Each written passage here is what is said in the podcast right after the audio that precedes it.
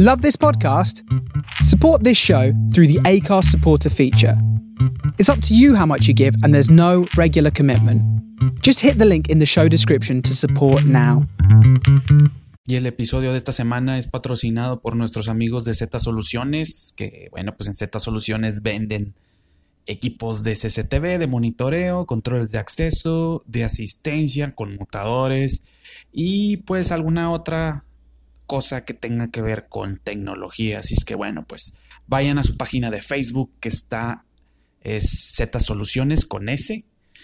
Y bueno, pues denle, denle like a la página y si requieren alguna cotización, pues con todo gusto les van a hacer este, el presupuesto, ¿verdad? Obviamente, pues esto es dentro de la República Mexicana y más específicamente en el área de el estado de Nuevo León. Así es que bueno, pues vamos a comenzar con este podcast.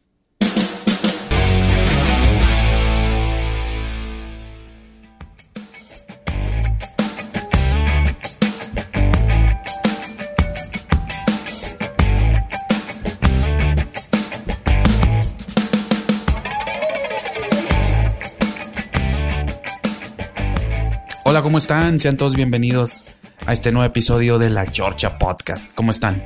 Mi nombre es el Search. Eh, me da mucho gusto saludarlos en este, eh, pues, nueva, nueva emisión. La verdad estoy muy contento. Eh, ¿Cómo les fue de Día del Amor y la Amistad? El domingo pasado, la semana pasada, tuvimos, pues bueno, cayó el 14 de febrero en domingo. y bueno, pues este, ¿qué tal? ¿Qué tal les fue? Que este, dieron muchos regalos, recibieron muchos regalos. ¿Qué pasó? Regularmente en, estas, en, esa fecha mm, es cuando más incrementa el número de asistencia a los moteles. No sé por qué. bueno, pero ese es, un, ese es un dato que por ahí leí hace un poquito antes de, de ese día del día 14. Eh, y bueno, pues em, tenemos en, casa, tenemos en casa muy presente mm, eh, ese día porque días antes, dos días antes, eh, mi hija, que es la más pequeña, eh, cumple años. Entonces, pues, eh, afortunadamente no, no se, no nació el día 14, sino imagínense qué, qué desagradable para un niño eh, o una persona cumplir años en un día tan comercial de tanta mercadotecnia como es el 14 de febrero. Digo, hay otros días de, de mercadotecnia como el Día del Padre, el Día de la Madre, em, no sé, que se inventan días de el día del que el día del doctor, que el día del músico, que el día de, el día del músico, el día de los dentistas, etcétera, etcétera, todo para el mugroso marketing. Pero pues yo creo que el de la el de más el día con más pues digamos con más fluctuación de gente, o que compra cosas. Yo creo que es el día 14 y el y bueno, sobre todo ese del que pues, la mayoría de la gente pues se va a los moteles a festejar. Entonces, este, aunque ahorita en, épocas de COVID, quién sabe si, si haya gente que pues que vaya a estos a estos lugares donde van a recibir y darse amor mutuamente. Pero bueno, pues, ya eso ya depende de cada quien. Sí, pero sí los, los, días son esta clase de días, como el día 14, como el día del amor, como el día de las madres, etcétera. Pues sí, son muy, son muy comerciales, muy de marketing. Y bueno, pues eh, así ha pasado con, afortunadamente, pues mi hija eh, no, no nació el día 14, pero pues me ha tocado gente que sí nace en días medio importantes, como bueno, no importante, sino de festejo, como por ejemplo, luego hace poco me tocó, eh, bueno, ya hace algunos años, eh, ir a, una fiesta a tocar como DJ y era un día, un 31 de diciembre y, es, y el cliente cumplía años ese mismo día, o sea, el 31, imagínate, nacer el 31 de diciembre o el 24 de diciembre, sí es, sí está medio pesadón, porque no se vuelve tu día, sino que se vuelve el día de casi toda la gente. Un festejo casi creo que universal en, muchas partes, ahora sí que del mundo. Y pues bueno, ojalá este día del 14 pues se la hayan pasado chido, ojalá hayan festejado bastante. Eh, ¿Cómo les fue también con, con los apagones? Para los que no viven en México, eh, acá en el norte del país, este, pues hubo apagones por todo, por el, el, clima frío o el frente frío que se vino, las heladas que se vinieron para acá, eh, que por ahí en Texas estuvo muy crítica la cosa y pues simple y sencillamente hubo detalles entre con, con, la Comisión Federal de Electricidad, que es la que se encarga de pues de suministrar el servicio de electricidad en todo México. Entonces, por ahí para que pues obviamente para que se pueda generar electricidad se requiere eh, gas. Entonces creo que la CFE estaba contratando o contrató a una gasera tejana y pues por ahí por la cuestión de las temperaturas congelantes decidieron cerrarle la llave a la tubería del gas y dejaron a la CFE sin, sin gas. Entonces pues eso provocó que muchos, muchos miles de personas en todo el norte de México pasáramos por, por una situación muy crítica en cuanto a la luz. Hubo apagones desde el día lunes y el día lunes 15 hubo apagones, el día martes y afortunadamente ya el miércoles pues ya, ya no hubo.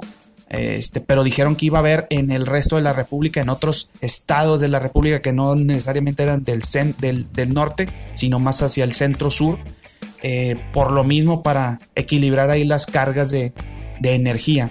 Realmente, pues sí es un detalle un poco preocupante porque eh, el estar dependiendo del gas para generar electricidad cuando hay más, hay otros tipos de energía otros tipos de tecnologías que se pueden utilizar para generar energía, pues están desperdiciando y estamos pagándole dinero a, Estados Unidos. Bueno, no yo, pero literal con nuestros impuestos estamos pagándoles a, a los Estados Unidos porque nos proveen del gas para generar electricidad y pues eso provocó una una crisis, ¿no? Una, casi creo que un apocalipsis. Mucha gente ahí en Facebook decía que estamos ya en la edad de piedra. Pero sí, literal, o sea, literal, se va la luz, se va el internet, se va todo. Eh, por ahí mucha gente tuvo crisis existencial porque no hubo redes sociales.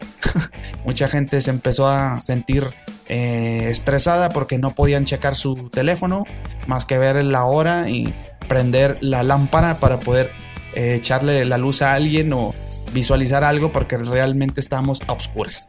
Eh, ya obviamente por este horario de invierno, ya para las 6 de la tarde ya está oscuro en la casa, entonces pues sí hay que traer la lamparita, la veladora o yo qué sé, ¿no?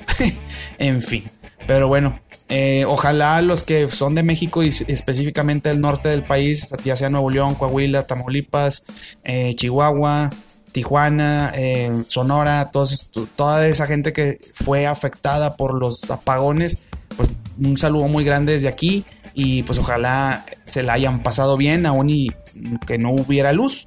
Este, casi siempre en esta clase de cuestiones o clase de cosas que de repente pasan en, en épocas de crisis es cuando pues las familias y la gente se une más. Entonces, este, pues ojalá esos días que pasaron a obscuras la hayan pasado con su familia, con, la novia, con la esposa, platicando, pasando, eh, platicando cosas, experiencias, a veces con los, con los niños te pones a platicar un rato, cuentas historias, eh, todo eso, experiencias que, que aparte a los niños les gusta mucho, ¿no? Entonces, pues ojalá hayan pasado un buen rato y, lo hayan sobrellevado sobre todo, no que hayan pasado un buen rato, sino que hayan sobrellevado pues esta situación que todavía a la fecha hay gente que todavía no tiene luz.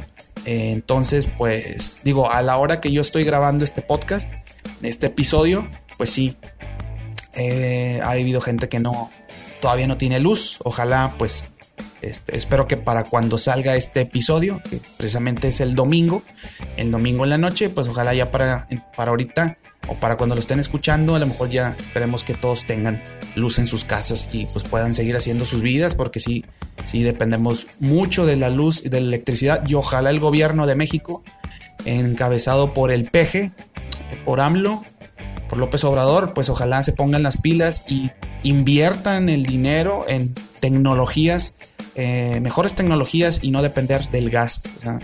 para generar electricidad. Pero bueno, pues ahí queda.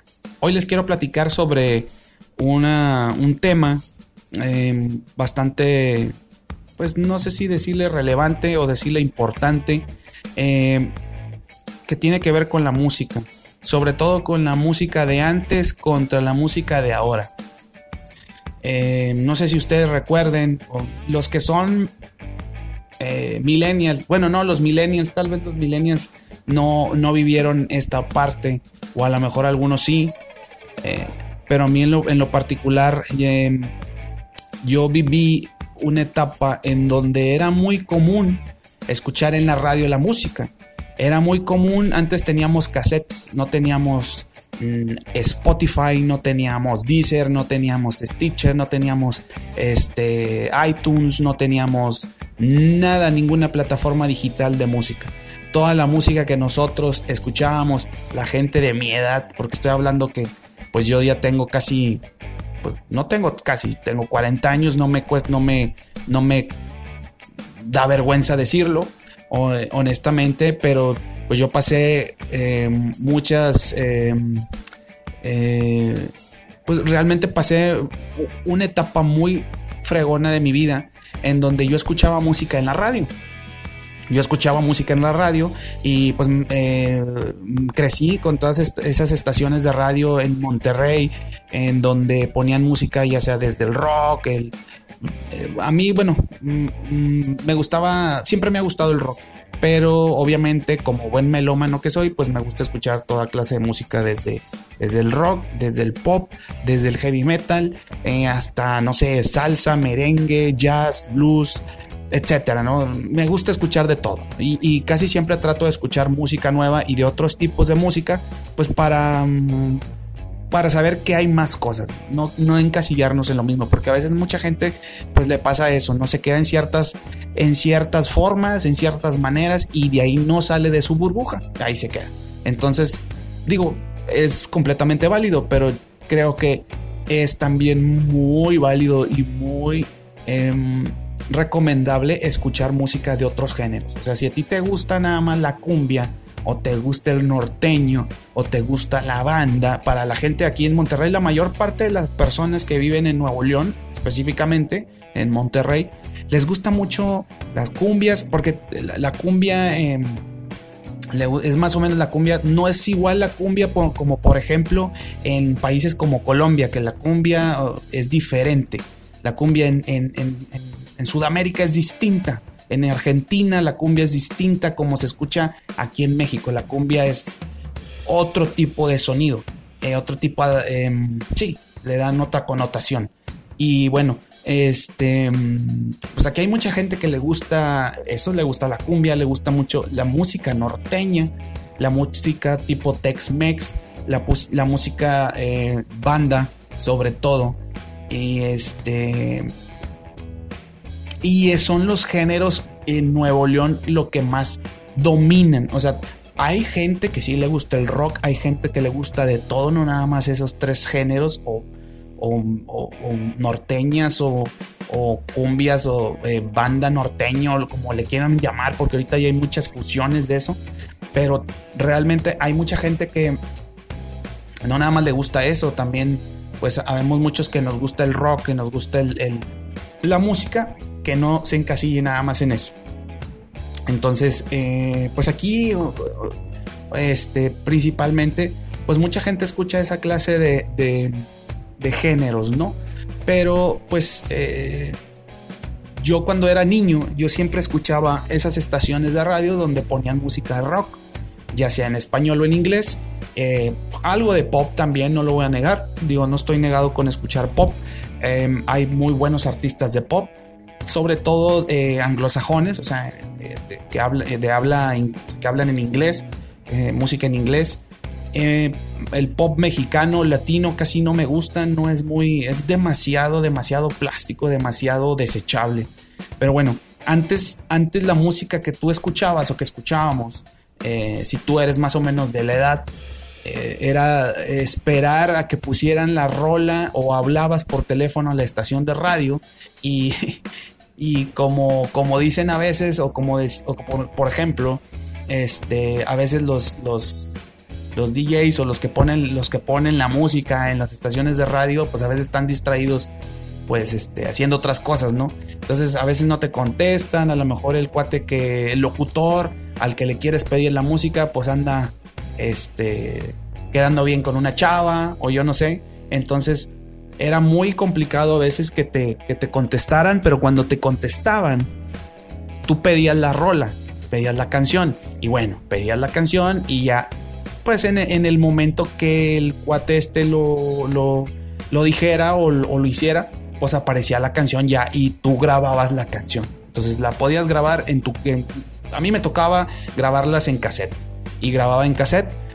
Eh, lo que me daba mucho coraje es que cuando yo ponía el cassette a grabar y siempre ponían los jingles entre, en la canción de la, de la estación de radio. Entonces me caía bien gordo que hicieran eso. Realmente me caía muy gordo porque yo quería escuchar la canción ya grabada sin el jingle de la, de la estación. Pero bueno, ponían siempre, por ejemplo, vamos a suponer, estaba escuchando alguna canción de Héroes del Silencio, esta banda española de donde salió Enrique Bumburi, por ejemplo o no sé, Enanitos Verdes de Argentina, o mm, Soda Stereo, eh, no sé, eh, el género del rock aquí en México, no sé, Café Tacuba, un poco Maná, em, eh, X La Cuca, em, Los Amantes de Lola, o yo no sé, o cuando poníamos, este, o cuando ponían la, música de la avanzada, avanzada regia, ya sea Jumbo, ya sea este zurdo, etcétera, etcétera.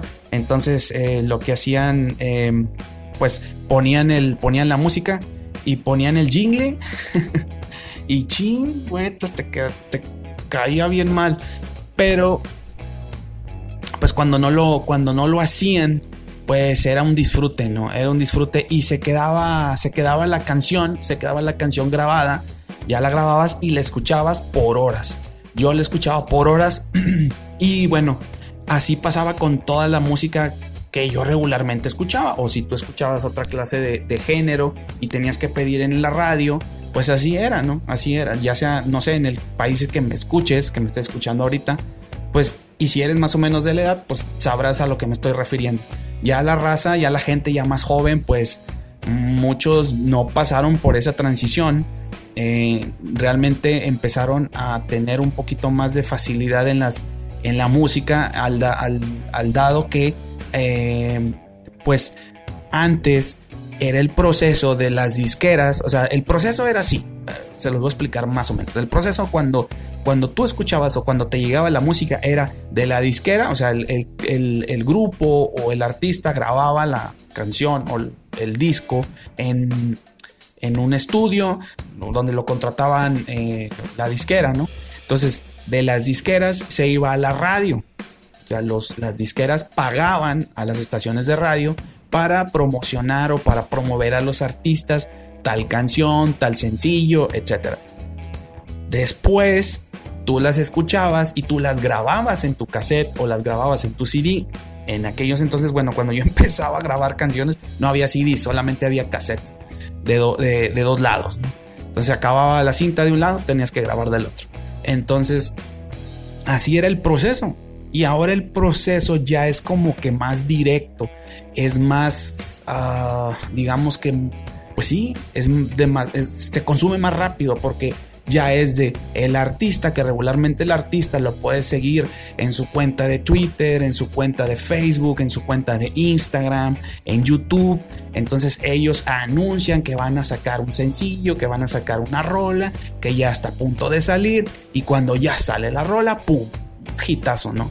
Eh, en, esos, en ese momento es un hitazo y puede durar una semana, dos semanas, un mes, dos meses, pero ya es más directo, o sea, ya la gente ya tiene acceso más rápido por las plataformas que les comentaba, Spotify, eh, Deezer, etc.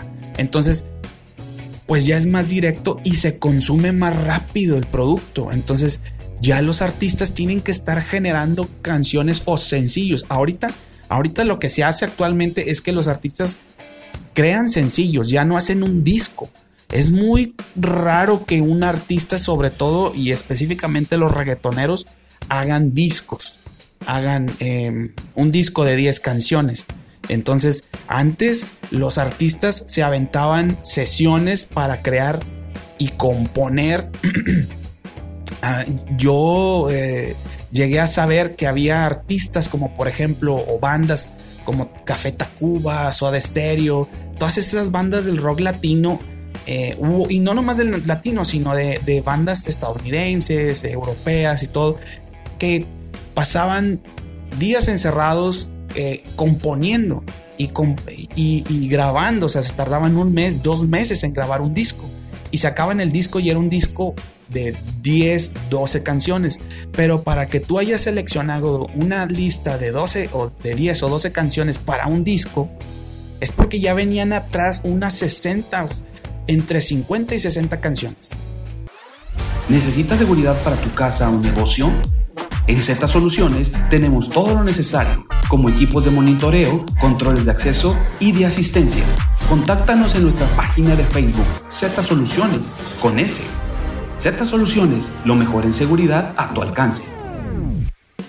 Entonces, era un proceso más largo. Ahora ya es más directo, es más rápido, todo es más rápido, porque ya obviamente el móvil, el celular, ya todo es más a la mano, ¿no? Entonces es más rápido que un niño, una chavita, un chavito eh, de 15 años para arriba o más jóvenes, porque me han tocado niños que, que escuchan canciones de de Carol G, por ejemplo, como esta canción de La Bichota, como de La Tusa, como de canciones así, que a veces de Bad Bunny, que a veces dicen un montón de estupideces y de pendejadas, y ahí están los niños de 11 a 12 años escuchando esas canciones. Y los papás que dicen, pero bueno, ese es, harina de otro costal, ese es otro tema que en algún momento voy a platicar en este, en este podcast. Pero bueno, es más es más común, ya, ya se consume más rápido. Entonces ya todo lo tienen en el celular. Y es de que el artista, como les decía, lo anuncia en sus redes sociales y luego ya después la lanzan en Spotify, en YouTube y en otra cualquier otra plataforma y en chinga lo consumen. Y son canciones que pues se, se, se, acaban rápido, o sea, la gente se aburre y obviamente cuando sale esa canción, cuando ya la escucharon, ya salieron 23 atrás o más, o 30 canciones o 50 canciones más. Y todo lo que hacen ahora, por ejemplo, la gente de, de, música urbana o música de reggaetón o, o, trap o tumpa tumpa, como les llaman también, o eh, o otro tipo de géneros que tengan que ver con eso, pues este, lo que hacen es generar, lo que, lo que generan es hacer las canciones por sencillos, van subiendo el sencillo. Muy pocos, les comento, pues como les, como les decía, lo hacen por, por disco. O sea, no suben los, eh, las 10, los 10 temas a Spotify, no lo hacen así, ahora lo hacen de sencillo por sencillo y así es como lo van haciendo y están generando en chinga canciones para mantener a la gente pues interesada, ¿no? Que esa es, esa es la realidad. Ahorita lo llegué yo a comentar en una de mis historias de Instagram. Eh, si no sigue, si no me siguen en, por cierto, si no me siguen en Instagram, pueden buscarme como arroba yo soy search con guion bajo el final. Ahí de repente saco comentarios y, cosas que tengan que ver con la música. Eh, y pues este, son cosas que me gusta compartir. Entonces por ahí eh, hice, hice mención precisamente a esto que ahora la gente consume más la música mucho más rápido. Si acaso una de las excepciones que del 2010 para acá fue la canción de Despacito de, este Luis Fonsi y Daddy Yankee donde pues esa canción estuvo en el top durante varios años. O sea, todavía, y se los comento, yo que soy DJ versátil y que trabajo en fiestas privadas y todo eso, esa canción, yo empecé a trabajar como DJ versátil hace aproximadamente 13 años. Entonces, casi 13 años. Entonces, eh, cuando yo entré a trabajar, apenas empezaba la canción de Despacito. Y todavía duró la canción de Despacito después del 2008-2009. No, 2009. Eh, salió por ahí, como por ahí del 2009, una cosa así, no, no recuerdo muy bien, pero después duró varios años, duró varios años en el top. Y a lo mejor ya no era el top 1, pero a lo mejor era el top 5 o el top 10, pero ahí seguía la canción eh, yo creo que es de, las, de los únicos éxitos que ha sacado que han sacado las plataformas, o sea, por ejemplo, el artista que ha sacado en plataformas como Spotify o, o Deezer u otras digitales, en donde la canción estuvo muchos, mucho tiempo y casi creo que dos, tres años en el top. Yo todavía eh, pongo esa canción y la gente se prende al momento de, escuchar la canción. Entonces, son, son hits, son hits que se quedan, ¿no? Son pocos hits de la música urbana o de la música este, del reggaetón que se quedan, ¿no? Entonces, volviendo a este tema de, de por qué el rock dura, o sea, por qué la música de, no del rock en específico, sino la música de antes eh, duraba o, o, tiende a durar más que otros géneros como, el, como la música ahora, como el reggaetón, por ejemplo, es por eso, que tenía un proceso más largo y por ende se quedaba más tiempo que el que ahora, que el que ahora tiene, por ejemplo, una canción de reggaetón. Vamos a suponer, te voy a poner un ejemplo bien rápido. Eh, yo hace poco eh, escuché la canción y te lo estoy diciendo hace como dos semanas, tres semanas, todavía estábamos en el 2020, escuché la canción de Ducky de Bad Bunny. Eh, y bueno, hace precisamente la semana pasada fui a una fiesta, puse esa misma canción y la canción no duró tanto. O sea, la gente, la euforia, tú te das cuenta. Cuando estás tocando, tú te das cuenta de la euforia de la gente. Cómo reacciona la gente cuando escucha una canción.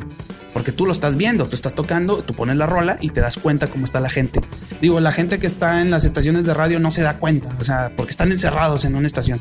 Pero ahí en su cabinita, ¿no? Pero cuando tú estás viendo a la gente en la fiesta, donde estás sintiendo todo el ambiente directamente, sí, directo, así, de casi creo que al, a centímetros o metros de distancia, eh, te das cuenta que, que, por ejemplo, cuando yo puse esa canción de Da Kitty, eh, realmente ya la intensidad era distinta, ya no era como cuando al principio salió la canción, que fue un boom, y ahora ya la pongo y ya, ya la escucha la gente, y sí la escucha y la disfruta un poco, pero ya no es, eh, la euforia ya no es la misma.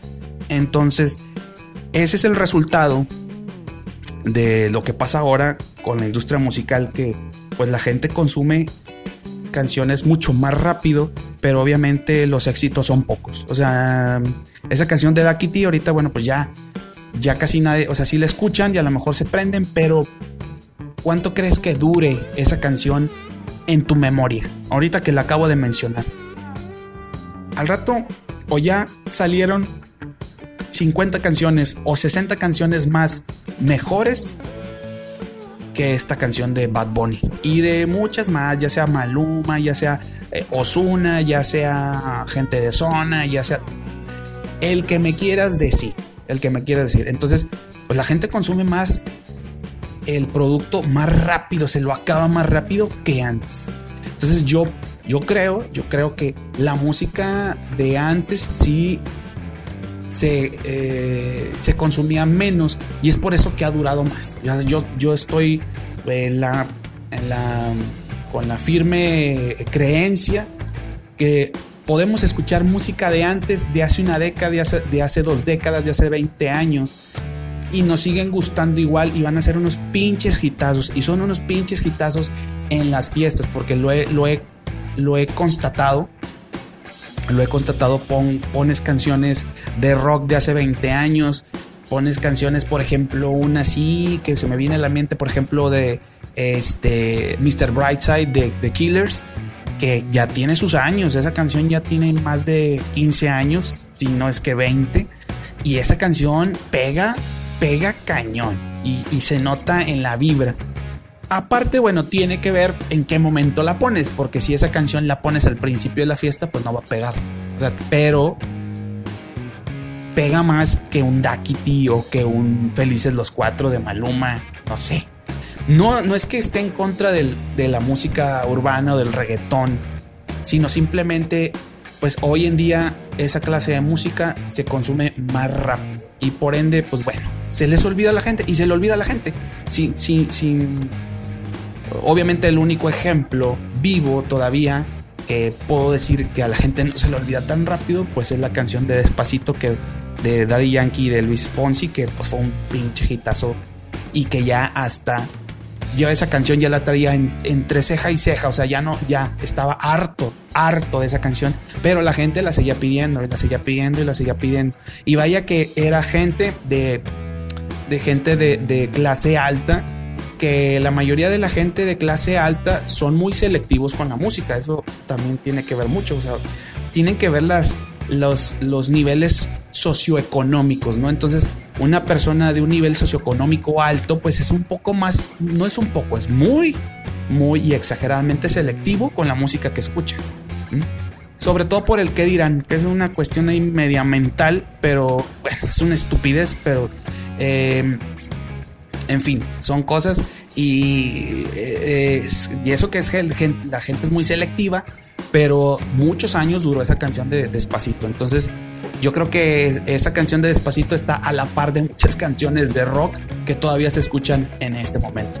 Y, bueno, pues también los artistas, sobre todo de los de otros géneros como el rock, como el blues, como el jazz, etcétera, se tardan más en sacar rolas porque obviamente pues este pues a lo mejor se la piensan más, se la piensan más relajados o, tratan de sacar música eh, de calidad. Eh, eso es lo que yo creo. O sea, se, escucha, se tratan de, sacar música que tenga más calidad que la que sacan los eh, artistas urbanos y que son sencillos que te sacan semana y la otra semana te sacan otro y otro y otro.